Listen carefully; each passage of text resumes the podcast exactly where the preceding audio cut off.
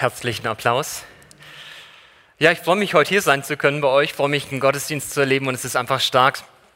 Wenn man in unterschiedliche Gottesdienste geht, erlebt man, es ist der gleiche Gott, der uns alle liebt und der überall wirkt und einfach da ist mit seiner Gegenwart. Ich freue mich auch für meine Gemeinde, die Aufwindgemeinde in Hemming, dass der Stefan dort heute predigt.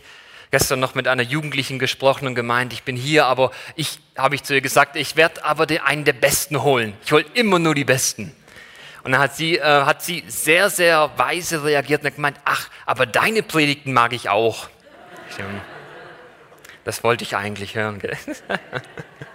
genau, ich bin heute hier und ähm, allerdings alleine ohne meine Familie, aber ein Bild habe ich euch mitgebracht von meiner Familie. Und zwar ähm, seht ihr da uns zu viert.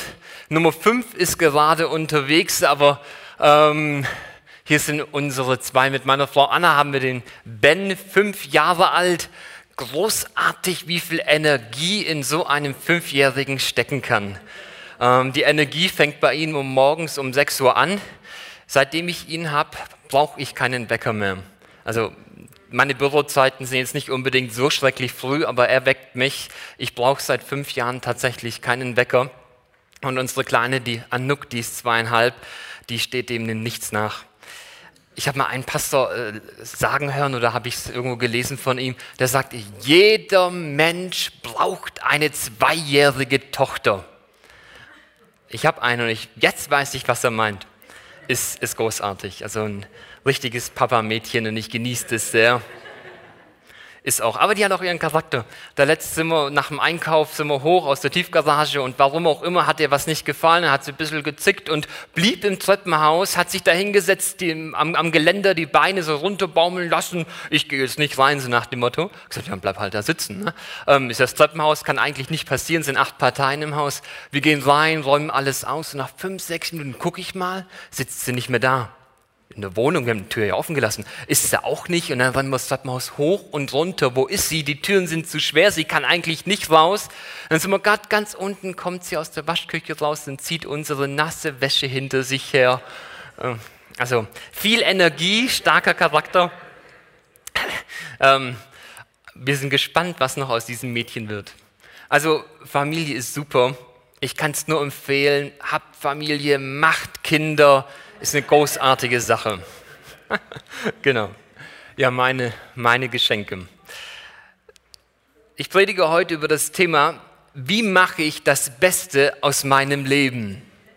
Wie mache ich das Beste aus meinem Leben? Es gehört zu dieser Alpha-Kurs-Reihe, aber ein sehr wichtiges und sehr grundlegendes Thema. Wie macht man das Beste? Ich glaube, jeder von uns will aus seinem Leben etwas machen. Oder wenn wir zurückschauen an verschiedene Etappen unseres Lebens, wollen wir, wollen wir nicht mit Reue zurückschauen, sondern feststellen, es läuft gut oder vielleicht sogar für mich läuft es in dieser oder jener Situation wirklich als Bestes. Jeder von uns wünscht es sich. Aber wie mache ich das Beste aus meinem Leben? Ich habe mal ein Interview gefunden von Dustin Hoffman. Er ist ein berühmter Schauspieler, der in, in äh, vielen Filmen mitgewirkt hat und hat sogar für Kramer gegen Kramer und Rain Man einen Oscar bekommen. Wer kennt noch Dustin Hoffman? Okay, tatsächlich, ja. Ähm, ich weiß nicht, ob die Jüngeren Dustin Hoffman kennen, ähm, weil die Sache ist, die 19, 1999 bekam er ähm, bekam, wurde er für sein Lebenswerk geehrt mit einer Auszeichnung. Und das war für ihn so der Höhepunkt seiner Karriere. Aber mit dieser Auszeichnung fürs Lebenswerk kam auch die Frage, sag mal, was das jetzt schon? War das mein Lebenswerk? 62 Jahre war er damals alt. Und dann schreibt er in einem Interview, da sagt es, ich war in einer Krise. Diese, des, der Preis des amerikanischen Film, Filminstituts für mein Lebenswerk löste bei mir eine Depression aus. Ich dachte, jetzt ist alles vorbei und du hast noch nicht mal richtig gelebt. Er sagt dann weiter, wir gingen immer von aus, dass wir uns durch unsere Kunst unsterblich machen, dass wir durch unsere Kunst unseren Namen irgendwo in Stein meißeln. Aber es ist ganz anders, stellt er vor, das sagt, das wird wohl nur ein Wunschtraum sein.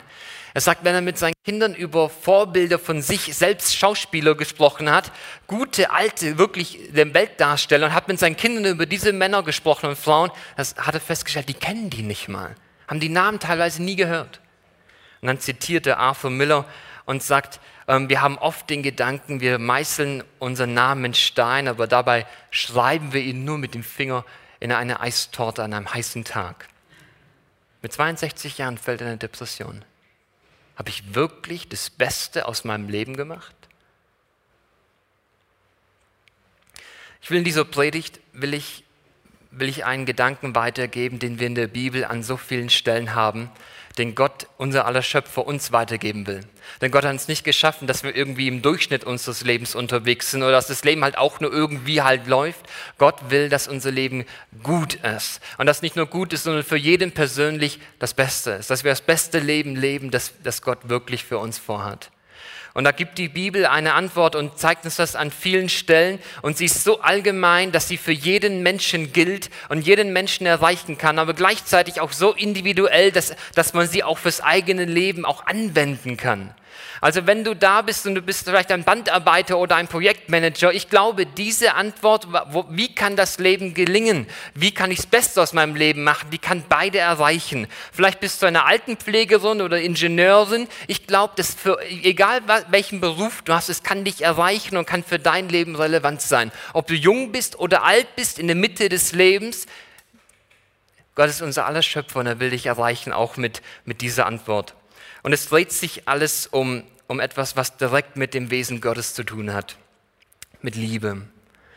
Ich will einmal den Satz formulieren, ähm, so der Kern der Predigt ist, der heißt, das größte Potenzial, dass wir das Beste aus unserem Leben machen, ist es, geliebt zu werden und selber Liebe zu geben. Das größte Potenzial, dass wir das Beste aus unserem Leben machen, ist es, geliebt zu werden und selber Liebe zu geben. Ich will in eine Geschichte reingehen, wir finden sie im Lukas-Evangelium. Lukas zeichnet so die Geschichte nach, wie Jesus hier auf der Erde gewirkt hat. Und da hat es so gegen, gegen Ende des, des öffentlichen Wirkens Jesu, es ging auf Jerusalem zu, den Höhepunkt seines öffentlichen Wirkens, wo er dann noch ans Kreuz geschlagen wurde, wo er auferstanden ist, kommt er durch eine Stadt, und zwar Jericho, und dort ähm, äh, kann man das ganz wunderbar sehen, wie genau dieser Aspekt gelegt wird und was es bedeutet, dass das größte Potenzial, dass wir das Beste aus dem Leben machen, dass es darin liegt, Liebe zu erfahren und selber Liebe zu geben. Da heißt es im Lukas Evangelium Kapitel 19 ab Vers 1, und er kam nach Jericho und zog durch die Stadt. So beginnt die Geschichte. Und wann immer Jesus irgendwo hinkommt und dann da ist, ich sage euch, da fangen spannende Geschichten an. Da kommt Jesus selbst, die Liebe Gottes und da geschehen Veränderungen. Jetzt geschieht die Veränderung oder jetzt kommt da eine zweite Person in dieser Geschichte und da war ein Mann, der Zachäus hieß. Der war Oberzöllner und sehr reich. Zachäus war ein Zöllner. Ähm, Zolle sind ja zurzeit auch recht stark in den Medien. Ähm, ich weiß nicht, wer unbedingt ein Fan von Zöllen ist. Es gibt schon ein paar äh, Leute, die mögen das sehr und treiben das voran. Andere sind eher skeptisch. Ich sage, die Skepsis war in der damaligen Zeit eigentlich auch recht hoch. Ähm, wenn das römische Reich, was damals fast den ganzen Mittelmeerraum ähm, eingenommen hat, wenn es einen neuen Landstrich, ein Königreich oder ein Gebiet eingenommen hat, wollte das römische Reich so dieses Gebiet ja richtig stark ausbluten und hat dann überall Zölle auferlegt. Um die Organisation für sich selber gering zu halten, haben sie eigentlich so etwas Ähnliches wie ähm, Pachten für, für Zolleinnahmen verkauft. Gesagt, du kannst jetzt hier in dieser Stadt, in dieser Gegend, darfst du die Zölle für uns eintreiben und wir verkaufen dieses Recht an dich. Und das haben sie so gemacht, dass sie für einen gewissen Zeitraum, für ein, zwei oder drei Jahre im Voraus gesagt haben, wir erwarten für diese Gegend diesen Zoll, gib uns die Summe jetzt und, und die Aufgabe gehört dir. Dann kannst du den Zoll eintreiben, wie immer du das willst. Ähm, etwas sehr Lukratives, denn letztlich, wenn du das Geld hattest und im Voraus das bezahlen konntest, konntest du den Zoll so hoch gestalten, wie du nur wolltest. So hoch, dass gerade kein Aufruhr irgendwie entsteht unter dem Volk, weil sonst hätten die Römer da auch wieder ein Problem mit. Also konntest du richtig viel Geld raushauen legst hohe Zölle auf, verlangst richtig viel und irgendwann wusstest du, jetzt habe ich alles, was ich da gezahlt habe, wieder eingespielt, jetzt ist nur noch pur Reingewinn. Also das war schon eine Aufgabe, da konntest du gut von leben, wenn du das Geld hattest. Also es war aber deswegen auch kein, kein Beruf oder kein Job, in dem du so mal reingerutscht bist. Das musstest du dir schon vornehmen. Da musstest du viel Energie hineinlegen. Ich kann mir vorstellen, dass du gute Beziehungen aufbauen musstest zu den Leuten, die diese Pachten verkauft haben, dass du da wahrscheinlich einige schmieren musstest. Natürlich brauchtest du auch die Finanzsumme für, für ein, zwei, drei Jahre im Voraus. Und dann musst du dich gegen Kontrahenten durchsetzen, um, um das wirklich zu bekommen. Also dieser Zachäus war Zöllner, der hatte richtig Biss der hat sich das vorgenommen, Zöllner zu werden und offensichtlich war sein Ziel noch größer. Das heißt, er ist Oberzöllner. Also der Mann, der hat es richtig geschafft. Vielleicht hat er nochmal selber Zollpachten unterverkauft und konnte richtig Geld scheffeln. Also das, der Mann hatte Biss, der hatte Energie hineingesetzt und er wirklich sich da, sich da reingelegt. Vor allem auch, weil der Preis Zöllner zu sein nicht nur vom Geld her teuer war, sondern auch von dem, wie man das Leben sonst gestaltete. Als Zöllner war man natürlich nicht beliebt, weil man viele Leute ausgebeutet hat, aber gleichzeitig hat man auch mit dem römischen Reich zusammengearbeitet. Und wenn eine Besatzungsmacht kommt und du mit dieser Besatzungsmacht zusammenarbeitest, dann kann das schon problematisch werden. Ähm, man nannte Zöllner automatisch in einem Zug mit Sünder, mit Huren und Zöllner. Das war so eine Standardgruppe. Halt dich von diesen Menschen fern. Damals in Israel. Ein hoher Preis. Also du kommst, rutschst da nicht automatisch rein. Zachäus, für ihn ging das auf. Wer hat sich das irgendwann vorgenommen, hat darin gearbeitet, war Oberzöllner angekommen. Das, was er, wofür er schon lange gearbeitet hatte. Aber die Frage ist, ist er jetzt wirklich im Besten? Ist er da, wo es schon immer erhofft hat? Jesus kommt in die Stadt und da heißt es von Zachäus, und er wollte unbedingt sehen, wer dieser Jesus sei. Konnte es aber wegen des Gedränges nicht, denn er war klein von Gestalt. So lief er voraus und kletterte auf einen Maulbeerfeigenbaum, um Jesus sehen zu können, denn dort sollte er vorbeikommen. Zachäus, er sucht diesen Jesus. Diesen Mann, von dem es bekannt ist, dass er selbst mit Sündern, mit Huren und mit Zöllnern Zeit verbringt, da sagt er, irgendwas hat dieser Mann vielleicht, dass er mir geben kann, was mir noch fehlt. Zachäus selber ist eigentlich angekommen, da wo er schon immer sein wollte, wo er viel Energie investiert hat, aber doch sucht dieser Mann und legt Energie in diese Suche und sagt, irgendwas fehlt mir noch. Das ist mehr als so eine Standardinteresse. Mal gucken, wer dieser Jesus ist. Der Mann, er muss irgendwie schon ein richtig gutes Alter haben, um in so einer Position zu sein, nehme ich an. Der klettert auf einen Baum. Wann bist du zuletzt auf einen Baum geklettert? Bist du überhaupt schon mal auf einen Baum geklettert? Und der ist noch klein von Gestalt, also keine Ahnung, wie er da hochkam. Also ich sage man klettert nicht auf den Baum einfach nur so, weil man halt mal gucken will. Den treibt was auf diesen Baum hoch. In ihm ist so eine, so eine Suche, so eine Unzufriedenheit, so eine Energie. Obwohl er eigentlich da ist, wo er sein wollte, merkt er, das ist nicht das Beste. Irgendwas, ja das Entscheidende fehlt mir. Und er, der klettert auf einem Baum hoch, mit richtig viel Energie. Und ich muss sagen, das macht mir diesen Mann sympathisch. Das andere, dieses Zöllnersein, dieses, dieses kalte Kalkül und diese Geldgierigkeit, die, glaube ich, damals zu dem Job gehörte, dieses Durchsetzen, dieses Zöllner First oder wie man das formulieren könnte, ähm, ist mir nicht allzu sympathisch.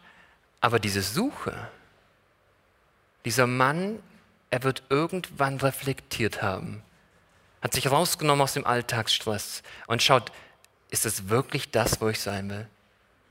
Soll das mein Leben sein? Ist es das Beste für mein Leben? Er reflektiert. Er überlegt. So eine Entscheidung zu suchen, die trifft man nicht einfach so mittendrin. Aber er nimmt sich tatsächlich raus und er fängt an, ganz neu zu überlegen und macht sich auf die Suche. Ist das das Beste für mein Leben? Und dann kommt Jesus tatsächlich an diesem Baum vorbei. Und da heißt es, als Jesus an die Stelle kam, schaute er nach oben und sagte zu ihm, Zachäus, los, komm herunter, denn heute muss ich in deinem Haus einkehren. Diese Stelle, ich liebe sie. Heute muss ich in deinem Haus einkehren. Und er kam eilends herunter und nahm ihn voller Freude auf. Und alle, die es sahen, murrten und sagten, beim sündigen Mann ist er eingekehrt, um was zu machen? Rast zu machen bedeutet im Orient noch viel mehr als man kommt halt geschwind vorbei und isst. Es spricht eine intensive Sprache, wenn man bei jemandem zu Gast war, sogar über Nacht blieb und bei ihm noch gegessen hat. Das ist in orientalischen Sitten ein, ein eigentlich, du gehörst zu meiner Familie. Deswegen hat man nicht jeden aufgenommen, man ging auch nicht zu jedem dort essen. Also Jesus spricht hier schon eine Sprache. Aber dieser Moment, wie er unten an dem Baum steht und schaut hoch zu, zu Zachäus und sagt, komm runter ich muss heute in deinem Haus sein. Man könnte auch sagen, Jesus schaut zu ihm und sagt, Zachäus, das Beste wäre, wenn du jetzt mal Liebe erfährst. Das Beste wäre, wenn du jetzt mal Liebe erfährst. Ich will mich selbst mal dir geben. Ich will mal Zeit von mir geben. Ich will mal auch ähm, meinen Ruf auch, auch weggeben.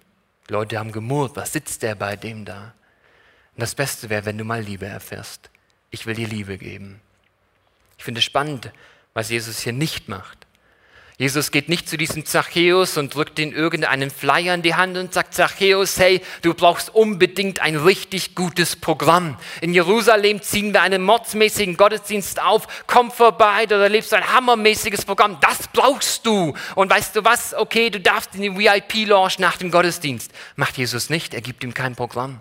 Jesus ergibt ihm auch nicht irgendwie äh, eine Institution, das sagt, ich starte hier ein ganz großes Projekt, es wird ein Ding, eine, eine, eine eine Church sein, eine Kirche sein. Aber wenn du Teil davon bist, lass dich taufen, lass dich eintragen, zahl den Zehnten, dann bist du Teil der Institution und die, und die Sache läuft für dich. Besser kann es nicht werden. Macht Jesus auch nicht.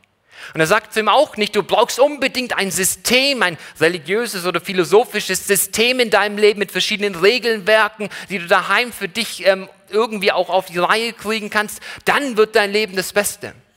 Macht Jesus auch nicht. Jesus schenkt sich ihm selbst. Jesus schenkt ihm Liebe. Das Beste wäre, wenn du jetzt mal Liebe erfährst. Denn ich sage, Liebe allein hat die Kraft, Menschen durchgehend zu verändern. Liebe hat die Kraft, einen Menschen ganz zu packen, als ganzen Menschen uns neu eine Orientierung und Motivation zu geben, damit das Leben einfach anders ist, geprägt ist von Liebe. Programme, Institutionen, Systeme, die können das nicht. Es braucht die Liebe. Und das gibt Jesus ihm. All diese Dinge, die hat Zachäus schon erlebt, außer Liebe. Und wo brachte es ihn hin? Auf einen Maulbeerbaum, Maulbeerfeigenbaum, suchend. Und Jesus sagt, ich habe was, das die Suche, dass du ans Ziel kommen kannst. Und tatsächlich verändert Liebe diesen Mann. Da heißt es in Vers 8 dann weiter, Zachäus aber trat vor den Herrn und sagte, hier, die Hälfte meines Vermögens gebe ich den Armen. Herr, und wenn ich von jemand etwas erpresst habe, will ich es ihm vierfach zurückgeben. Liebe verändert diesen Mann.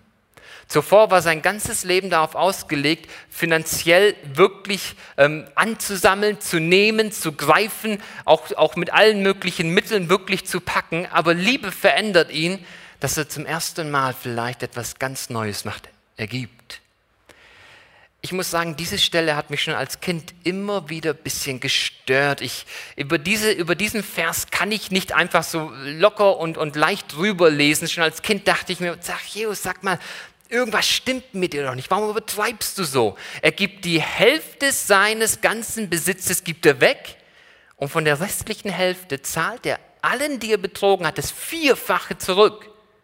Und ich glaube, er hat alle betrogen. Also da bleibt doch an sich nichts mehr für ihn übrig. Was stimmt mit diesem Mann nicht? Warum ändert er jetzt sein Leben? Warum beginnt er zu geben, anstatt zu nehmen? Und ich glaube, es liegt genau an, an der Liebe. Das Geheimnis der Liebe liegt im Geben, nicht im Nehmen. Liebe kannst du nicht nehmen. Du kannst sie nicht ergreifen. Du kannst sie nicht erpressen. Du kannst Liebe nicht fordern. Du kannst sie empfangen aber da bist du ganz passiv. Was du bei der Liebe aktiv tun kannst, ist sie geben. Und ich sage euch, wenn Menschen Liebe geben, dann kommt das Schönste in ihm zum Vorschein. Wenn Menschen geben, wenn Menschen ein, ein freundliches Lächeln geben, wenn Menschen eine, ein ermutigendes Wort geben, wenn Menschen einen Kuss geben, wenn Menschen eine Umarmung geben, wenn Menschen Zeit um eine Tasse Kaffee herum geben. Wenn wir etwas aus unserem Leben geben, dann macht es, dann bringt es das Schönste uns zum, zum Vorschein. Das Geheimnis der Liebe, es liegt im Geben, nicht im Nehmen. Und das muss Zachäus irgendwie erfasst haben. Wir lesen hier nicht, dass Jesus zu ihm sagt, Zachäus, jetzt komm, ich bin bei dir, jetzt machst du aber auch. Sondern Jesus gibt ihm Liebe. Er gibt einfach Liebe, gibt sich selber diesen Zachäus. Und das löst in Zachäus etwas aus. Er, er orientiert sein Wertesystem um. Er ändert seine Ziele. Und er kommt in das hinein, dass sein Leben zum Besten wird. Das größte Potenzial, dass wir das Beste aus unserem Leben machen, ist es, geliebt zu werden und selber Liebe zu geben. Wenn du sagst, hier irgendwie bei mir daheim, da fehlt, da fehlt die Ruhe, da fehlt die Gelassenheit mit den Kindern, versuch es zu geben. Gib Liebe und fordere sich nicht ein. Du sagst hier in der Arbeit oder der Schule ist dermaßen eine Atmosphäre, da bräuchte es mal, bräuchte es ein freundliches Wort. Gib das freundliche Wort. Du sagst, hier fehlt einfach ein Lächeln. Gib das Lächeln. Ich erlebe das regelmäßig bei unserem Postboten. Wir haben den besten Postboten, ich will nicht übertreiben, ich sag mal ganz Deutschlands. Also, aber da bin ich mir fast sicher ist ein, also dieser Mann, wir kriegen ja von unterschiedlichsten Agenturen, die, da kriegt man ja Post, ich sage jetzt, will jetzt keine Werbung machen, aber diese, weil ich glaube, es liegt an diesem Mann und nicht an der Agentur, aber wenn der kommt, immer, ja, Darling, wir sind oft daheim, gerade um die Mittagszeit, wenn er kommt, ich arbeite morgens und abends als Pastor, mittags mit den Kindern immer Mittagessen, ist immer so um die Mittagszeit halt, ähm, können wir einen Tag sortieren, sind wir oft da. Und dann klingelt der und wir nehmen dann Pakete für die anderen oft an. Oh, Herr Darling, es tut mir leid, dass ich Sie jetzt störe. Ich sage, alles in Ordnung. Ah ja, und dann, ich wünsche Ihnen einen guten Tag. Und er lächelt einen an. Manchmal kommen meine Kinder mit raus und, und dann, dann lässt er, hat er, hat er meine Tochter unterschreiben lassen, also auf diesem Ding mit meiner Hand und so. Er, er nimmt sich Zeit. Er ist dermaßen ein freundlicher Mann. Ich fahre mit dem Fahrrad irgendwie ähm, durch die Gegend. Ich sehe ihn, er winkt mir zu. Ein, ein, also der, er muss das verstanden haben. Er gibt es und die Atmosphäre ist so da. Im Geben liegt das Geheimnis der Liebe. Nicht im Nehmen, nicht im Erpressen, nicht im Fordern, nicht du musst jetzt aber, sondern im Geben. Und dieser Zachäus, er macht es, er gibt es. Das Beste unseres Lebens wächst da heraus, wo wir uns selbst für andere hingeben. Gib. Aber das Wichtige bei diesem Thema ist, ich finde, auch die Reihenfolge. Wenn das größte Potenzial, das Beste aus unserem Leben zu machen, darin liegt, geliebt zu werden und selber Liebe zu geben, finde ich diese Reihenfolge wichtig. Geliebt zu werden, selber Liebe zu empfangen und dann Liebe zu geben. Jetzt sagst du, vielleicht klingt gut, Liebe geben, ich versuch's, aber wie soll ich geben, was ich nicht habe? Wo soll ich hernehmen? Und das sehen wir in dieser Geschichte. Jesus er kommt auf diesen Zachäus zu. Jesus, er kommt selber und sagt, der braucht erstmal Liebe. Das Beste für jetzt ist es mal, dass du Liebe erfährst, dass du Liebe empfangen kannst. Und das will Jesus, das wollte er damals diesem Zachäus schenken. Und ich sage euch, Jesus hat sich nicht geändert. Es ist noch immer sein Wesen zu lieben. Und er will noch heute Menschen Liebe geben. Und vielleicht ist ist heute der Tag, wo Jesus dich anschaut, wo er zu dir schaut und du bist auf der Suche. Und dann schaut er dich an und will dir sagen, ich will, ich will dir jetzt mal das Beste geben, was du jetzt brauchst. Liebe. Darf ich dir noch ein Lied, die Band nach vorne bitten? Wir wollen jetzt noch einen Moment noch in der Gegenwart Gottes sein. Ich will gleich ein Gebet sprechen. Und vielleicht sagst du, Vielleicht, vielleicht sagst du, ich brauche eigentlich das, was dieser Zachäus von Jesus bekommen hat. Ich glaube, Jesus will es dir geben. Vielleicht bist du auch in deinem Leben unterwegs und hast dir viele Dinge als Ziele gesetzt und gibst viel Energie hinein. Du hast verschiedene Programme oder bist eine Institution oder lebst nach einem gewissen System. Aber es kann sein, dass du bei all dem das verloren hast oder noch nie richtig in der Hand hattest, das noch gar nicht gefunden hast, was, was, was tief in dir eine Suche antreibt Die gleiche Suche, die Zachäus auf dem Baum trieb. Ich möchte sagen, Jesus ist da. Und er möchte dich beschenken mit seiner Liebe. Und dann kann es heute der Tag sein, an dem er dich anschaut und zu dir diese Worte spricht. Heute. Dann will er dich beschenken. Ich will jetzt ein, ein Gebet sprechen und im Gebet will ich, will ich einfach fragen, wer, wer, wer, wer sagt, er braucht das. Und wenn du sagst, irgendwie brauche ich diese Liebe, ich will sie erfahren und ich will auch ganz neu, will ich lernen, sie zu geben, dann darfst du gerne an deinem Platz deine Hand heben. Und ich werde von hier vorne für dich beten. Ich will dich segnen. Ich sag dir, du bist zu wertvoll, als dass du dein Leben im Durchschnitt liebst, lebst. Jesus, er will dir ganz neu Liebe geben, damit du selber geben kannst und das Schönste in dir wirklich zum Vorschein kommt. Ich will beten. Jesus, ich danke dir, dass du das Geheimnis des Lebens nicht für dich behalten hast. Ich danke, dass du Mensch geworden bist, es uns vorgelebt hast aber noch viel mehr, dass du es uns ermöglichst. Du hast alles aus dem Weg geräumt, was zwischen uns und dir, zwischen uns und der Liebe selbst stehen könnte. Und Herr, ich danke dir, dass du durch deinen Geist es uns schenkst, dass wir Liebe erfahren dürfen von dir, direkt aus deiner Hand. Und das brauchen wir. Wir haben es so nötig, Herr. Und so möchte ich fragen, wer, wer ist da und sagt, ich, ich brauche diese Liebe. Du darfst gerne deine Hand heben. Und ich werde von hier vorne beten. Ja, ich sehe, ich sehe eure Hände, ja. Ja. Ja, danke. Ja. Halleluja. Jesus, ich danke dir, dass du da bist. Und du hast zu den Menschen gesprochen. Du hast in die Herzen geworben. Ich danke dir, dass du sie angeschaut hast und jetzt auch angesprochen hast. Und sagst, das Beste ist, dass du Liebe erfährst. Und so möchte ich euch segnen mit dieser Liebe. Es ist eine frische Liebe, die Jesus euch täglich neu schenken kann und schenken will. Es ist eine starke Liebe. Sie kann diese Suche und diese Sehnsucht in euch stillen und, und zu einem, einem Frieden führen. Es ist eine Liebe, die euch ganz tief durchdringt und ihr aus dieser Liebe schöpfen könnt. Und so möchte ich euch segnen, dass ihr das ganz neu und persönlich erlebt, dass Jesus dich liebt, dass er dein Leben gestalten will hin zum Besten, dass er dir das Beste ermöglicht. Ich segne euch mit der Liebe Gottes, dass ihr spürt, dass in dieser Liebe Kraft ist, zu empfangen und zu geben. Halleluja. Amen.